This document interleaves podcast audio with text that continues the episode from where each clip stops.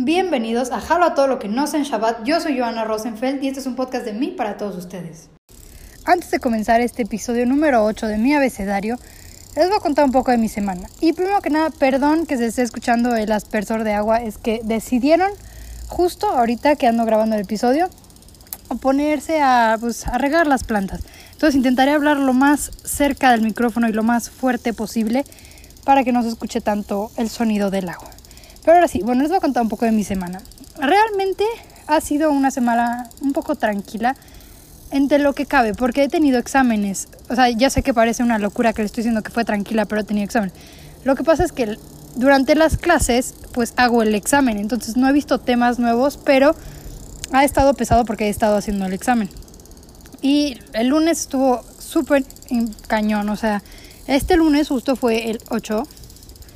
Y pues ya saben, el 8 es el día, el 8 de marzo es el día de la mujer, entonces pues ya saben cómo se puso. Realmente me sorprendí que la mayoría de mis clases toda la gente lo tomó con respeto, pero sí vi las noticias y pues México se puso muy loco. Pero bueno, que algún día estamos esperando que se logre esta equidad de género, esperemos que se pueda pronto. Fuera de eso, eh, bueno, se acostumbra, bueno, se empezó a acostumbrar que el 9 no nos movemos o algo así, una frase así que empezaron a decir, que las mujeres como que no desaparecen el día 9 de marzo. Yo realmente pues eh, no estoy tan de acuerdo de eso. Y pues entré a mi clase el martes y me sorprendí que solo estaba yo y otra chava, todos los demás eran puros hombres, o sea, como que las mujeres de ese salón sí se tomaron como muy a pecho esto de faltar, pero realmente no sé si, si estás faltando y realmente estás como manifestándote, está bien. Pero si estás faltando y es porque te fuiste de fiesta o es porque andas como tomarlo como asueto, realmente no lo creo también. Yo sé que es un tema polémico, espero no pelearme con, nada, con nadie. Fuera de eso, pues el miércoles y el jueves, pues tuve mis clases normales, tuve exámenes, como les digo, entonces andaba como loca, me he dormido un poco tarde. Pues para acabar, un poco mis exámenes. Y eso es un poco de lo que he hecho en esta semana. Realmente no ha pasado nada. Este fin eh, es asueto y el lunes cumple mi hermana, el lunes 15. Entonces, pues supongo que los festejos que le hagamos saldrán en el próximo episodio. Este episodio de mi abecedario va a ser el primer episodio en el cual juntemos dos letras. Ahorita tocará la letra H y la letra I. ¿Por qué? Pues realmente porque son letras complicadas. Ya sabes, como cuando te pones a jugar basta y toca H o toca I, normalmente como que siempre hay alguien que se queja y dice, no, no hay nada. Pues sí hay de qué hablar, porque ahorita les voy a contar unas cuantas cosas, pero este episodio se juntará la letra H e I. Comenzando con la letra H, pues me voy a ir un poco al lado de la comida, porque estaba investigando y realmente hay comida que como regularmente que empieza con la H. Entonces voy a empezar con las hamburguesas. A mí soy una persona muy especial porque al principio pues yo nunca he sido una persona muy de carne, o sea, no me encanta la carne en general, pero las hamburguesas sí, no sé por qué la carne molida como que me sabe diferente. Pero les voy a contar una historia de cuando era chiquita que pues hacía algo muy peculiar con las hamburguesas. Mi mamá normalmente hacía hamburguesas en la casa, entonces era como que cada quien construía su hamburguesa y le ponía lo que quisieras. Pero no sé por qué, tuve una época cuando era chiquita que no me gustaban las orillas de los panes y no me gustaba como el ajonjolí. Entonces imagínense, pues los panes, nosotros creo, que compramos el bimbo o el normal, el que sea, el pan de hamburguesa, pues tiene ajonjolí. Entonces imagínense, yo me tardaba como si fuera una cáscara de alguna fruta que se tienes que ir pelando. Yo me ponía a pelar el pan de la hamburguesa, que al final pues ni sabe, pero bueno, me ponía a pelar el pan de la hamburguesa, entonces mis hamburguesas cuando era chiquita eran como la tapa blanquita toda picada y pues ya lo da dentro lo normal. Y ya saben, si los que me conocen saben que haciendo sándwiches o hamburguesas o haciendo lo que sea, hasta una quesadilla, me tardo años. No sé por qué. Como que me tardo preparándolo, corto las cosas, aquí que las acomodo. Ya saben, le pongo amor a, a mi comida. Pero sí, es real lo de la hamburguesa. Me acuerdo que hay una foto no me acuerdo cuántos años tenía, pero nos tomó mi mamá una foto en la cocina y ahí se puede ver la hamburguesa sin el ajonjolí, sin la tapa. Y bueno, continuando un poco con la comida y con la letra H, pues yo ya hice un episodio contando un poco mi experiencia sobre el huevo y sobre los omelets y así. Si no me acuerdo, creo que fue en la primera temporada que estaba hablando con mi amigo Carlos. Pero pues voy a volver a contarles un poco. También no sé por qué. Eh, a mí no me gusta el huevo. Y normalmente cuando como huevo, eso se los puede confirmar tanto mi mamá como mi tía. Eh, a mí no me gusta, y ahorita les voy a fallar, no me gusta la parte amarilla del huevo. Creo que se llama la yema, si no me equivoco. Si no, pues es la clara. Ya saben, una de las dos. La parte amarilla del huevo no me gusta. Ya saben, cuando hacen un huevo estrellado, la parte amarilla no me gusta con esa textura. O sea, no me gusta que está como líquido. No sé por qué, pero un huevo duro sí me gusta. O sea, no me molesta cuando está dura, literalmente.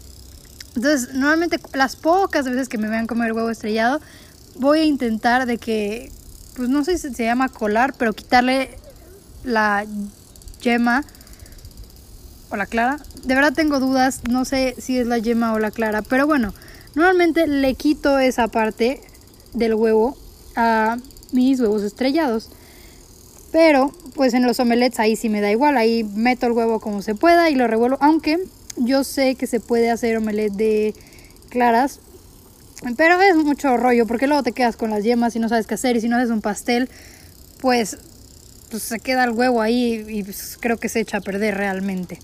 Pero realmente les quería contar que he perfeccionado y he practicado mucho mis omelets, entonces ya me salen tan bien como la hamburguesa.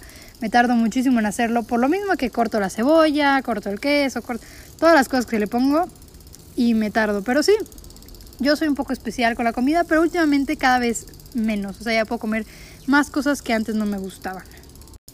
Ahora toca cambiar un poco de letra y vamos a empezar con la letra I. Voy a contarles un poco de mis historias. Realmente pensé en la letra I y pues ya sabes, hay muy pocas palabras con esta letra. Pero me acuerdo que para mí Israel es una experiencia que merece estar en este podcast. Yo realmente, si no me equivoco, espero no equivocarme, he ido a Israel tres veces en mi vida y siendo judía o no, de verdad los invito a que vayan tanto al área cultural como las playas, como todo lo que hay, la comida, me encanta la comida israelí. Bueno, no toda la comida israelí, me gusta el falafel mucho, como les dije en, otro, en un episodio pasado, me encanta el falafel y tristemente en México como que esa cultura no existe o ese estilo de comida, hay muy pocos restaurantes así. Pero pues va a parecer como invitación pero de verdad sí, vayan a Israel si tienen la oportunidad. Yo lo disfruté cuando fui en familia, pero también lo disfruté cuando fui en grupo, porque nos empezaron a llevar, hay muchísimos, muchísimos museos y la cultura ya es muy diferente aquí en México. Realmente, pues a mí lo que me sorprendió, en México en algunas partes también podemos ver algunos soldados, pero allá en, en Israel, de verdad pueden ver la diferencia cultural en cualquier lado. Estás en la calle y de repente ves a una persona árabe con el hijab o de repente ves a un religioso judío, pues como religioso, un rabino, o luego ves a un soldado, o luego ves a una persona en shorts así en la playa de Tel Aviv. Hay demasiada, demasiada cultura. Pero hay que decir las cosas, a mí no me gustaría vivir en Israel. Yo sé, no me odien, no sé por qué, no me gusta como la forma de vida, o sea, me gusta para ir de vacaciones no me gusta la forma de vida en Israel, como que es muy, muy valemadrista. O sea, la otra vez estaba preguntando y alguien me dijo que normalmente los israelíes como que viven mucho en el momento. O sea, sus cuentas de banco no pasan de los mil dólares de la mayoría de la gente. Porque hay mucha gente que vive en el momento, hace startups, hacen cosas como en el presente. Entonces, eso no sí me encanta. Y también pues es un país caro a diferencia de México. Entonces también pues no sé qué tan bueno sea eso. Fuera de eso, me gusta mucho Israel. Me encanta que sea un país judío y que esté tan abierto a, a la gente, a las diferentes culturas, a los diferentes géneros, a todo eso. Y pues, como les digo, la comida es muy buena y te la pasas bien ahí. Hemos llegado a esta sección de historias pequeñas. Realmente tengo muy pocas historias con estas letras, entonces vamos a empezar con algunas historias pequeñas. Les voy a contar que pues hablando del invierno, yo personalmente no soy fan del frío.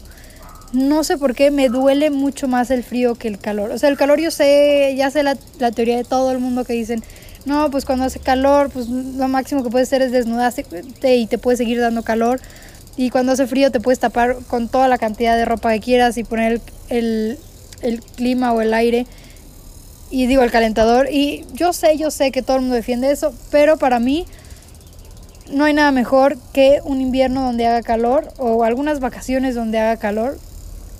Tampoco te estoy diciendo desierto, pero calor templadito, que realmente puedas estar en jeans o puedas estar en shorts tranquilo y no haya problema. Y ya para terminar, les voy a contar mis únicas dos experiencias y ojalá no me toquen nunca más de incendios. Bueno, no fueron incendios, fueron casi incendios. Creo que en algún episodio les conté que tuvimos un problema cuando uno de nuestros pinos en Monterrey pues empezó a quemar por el... No sé si hubo un choque de como los cables de electricidad y el sol y pues pues empezó a quemar y tuvimos que llamar a los bomberos y esto es súper peligroso porque empezamos a mojar pues el árbol, lo empezamos a mojar y podemos habernos electrocutado.